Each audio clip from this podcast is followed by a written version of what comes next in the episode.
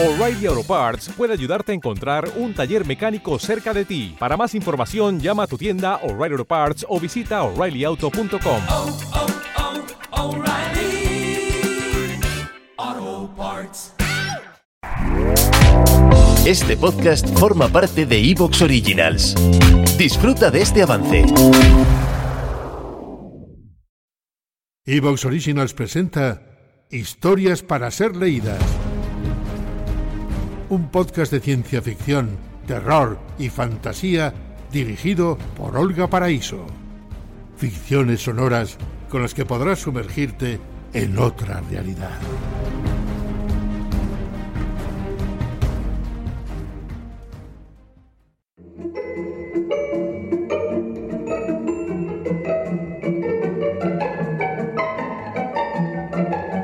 Miss Marple cuenta una historia. Agatha Christie.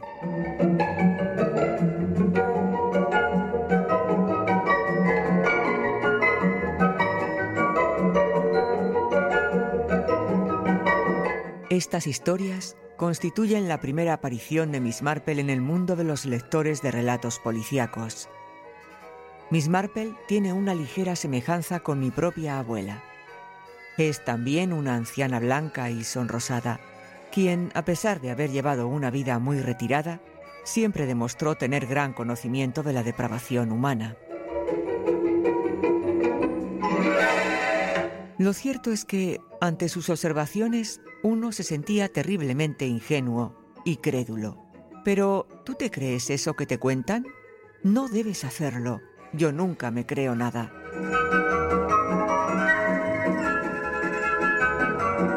Yo disfruto escribiendo las historias de Miss Marple, siento un profundo afecto por mi dulce anciana. Esperaba que fuese un éxito, y lo fue. Considero que, para aquellos que gusten de ella, estas historias contienen la auténtica esencia de Miss Marple.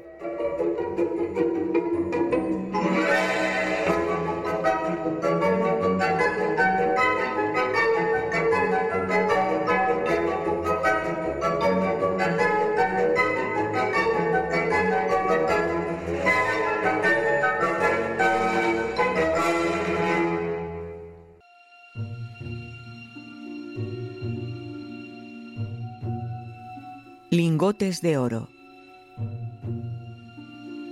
Agatha Christie.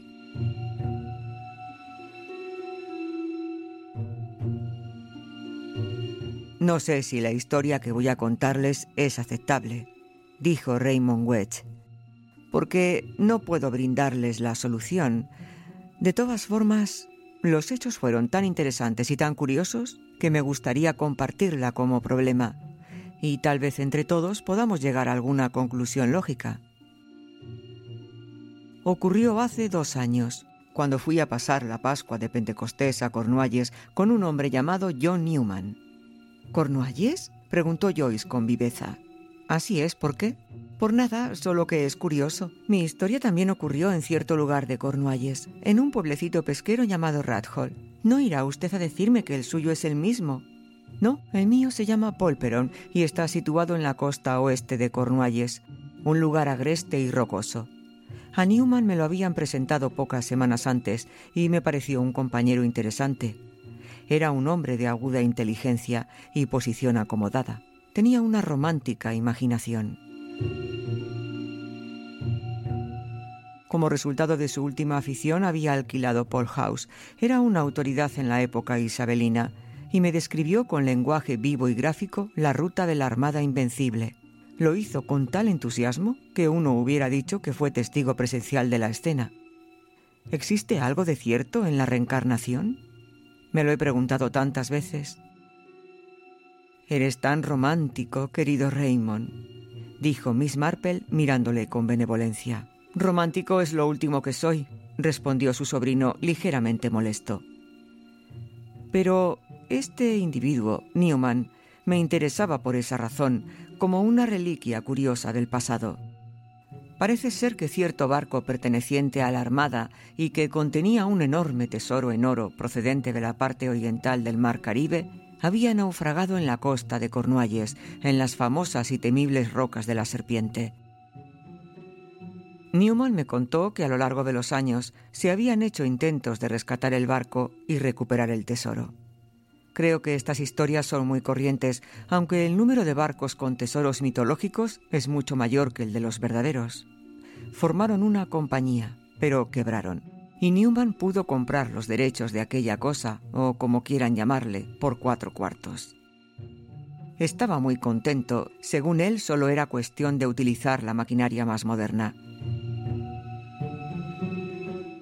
El oro no estaba allí, no le cabía la menor duda de que podría ser recuperado. Mientras le escuchaba se me ocurrió pensar en la frecuencia con que ocurren cosas como esta. Un hombre rico como Newman logra el éxito casi sin esfuerzo y de todas formas es probable que el valor de su hallazgo en dinero no signifique nada para él. Debo confesar que me contagié de su entusiasmo. Veía galeones surcando las aguas de la costa, desafiando la tormenta y abatidos y destrozados contra las negras rocas. La palabra galeón me resultaba romántica. La frase el oro español emociona a los escolares y también a los hombres hechos y derechos. Además, yo estaba trabajando por aquel entonces en una novela, algunas de cuyas escenas transcurrían en el siglo XVI y vi la oportunidad de poder darle un valioso colorido local gracias a Newman.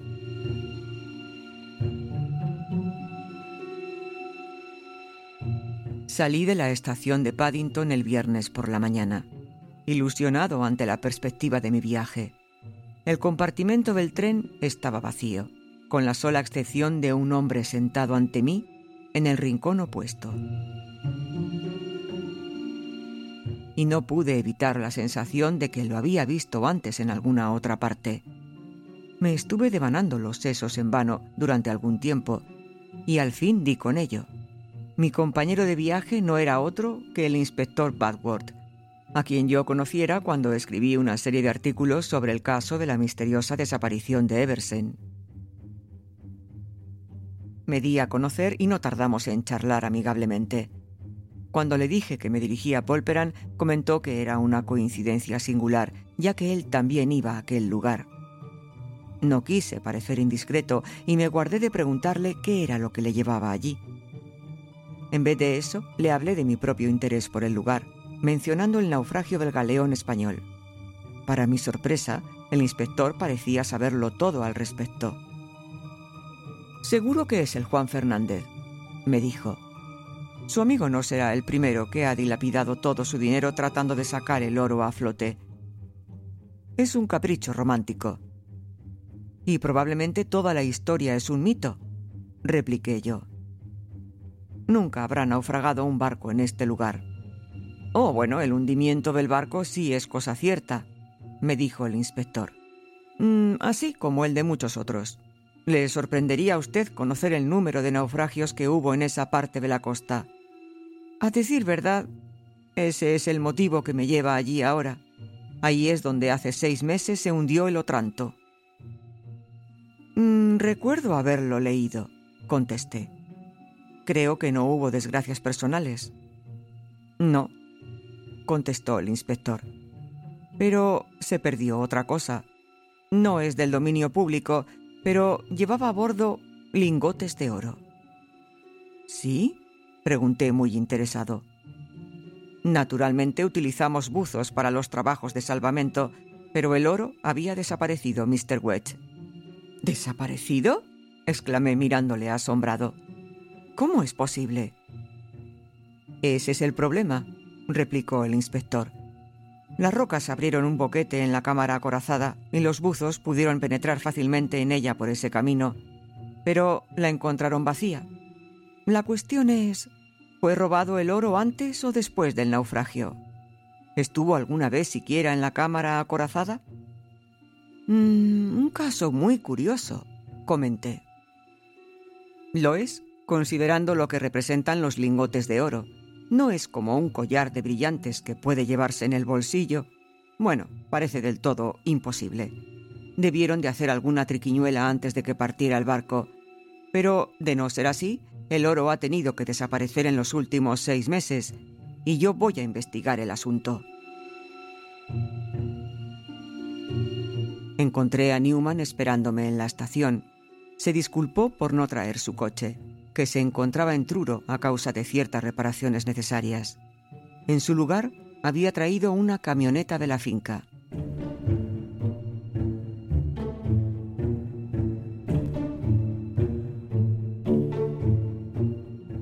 Subimos por una pendiente muy pronunciada, yo diría que de un 20%.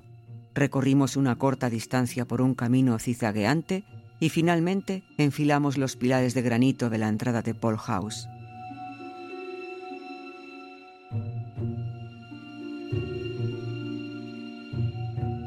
Era un lugar encantador, situado sobre los acantilados, con una estupenda vista sobre el mar. Algunas partes tenían unos 300 o 400 años de antigüedad, pero se le había añadido un ala moderna. Detrás de ella se extendían unos siete u ocho acres de terreno de cultivo.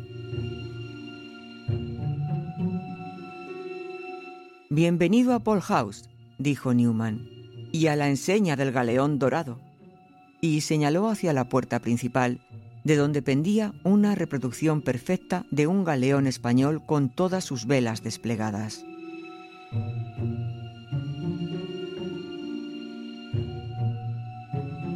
Mi primera noche allí fue deliciosa e instructiva.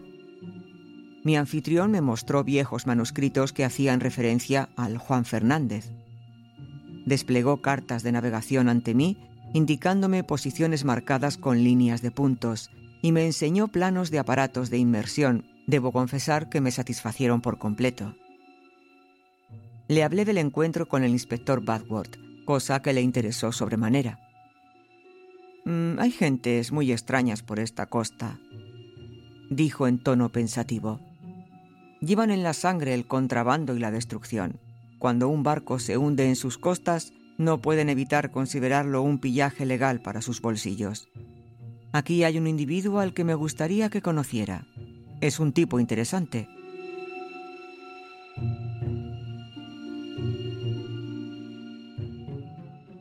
El día siguiente... ¿Te está gustando lo que escuchas? Este podcast forma parte de Evox Originals y puedes escucharlo completo y gratis desde la aplicación de Evox. Instálala desde tu store y suscríbete a él para no perderte ningún episodio. Hola, buenos días, mi pana. Buenos días, bienvenido a Sherwin Williams. ¡Ey! ¿Qué onda, compadre? ¿Qué onda? Ya tengo lista la pintura que ordenaste en el ProPlus app. Con más de 6.000 representantes en nuestras tiendas listos para atenderte en tu idioma y beneficios para contratistas que encontrarás en aliadopro.com. En Sherwin Williams somos el aliado del PRO.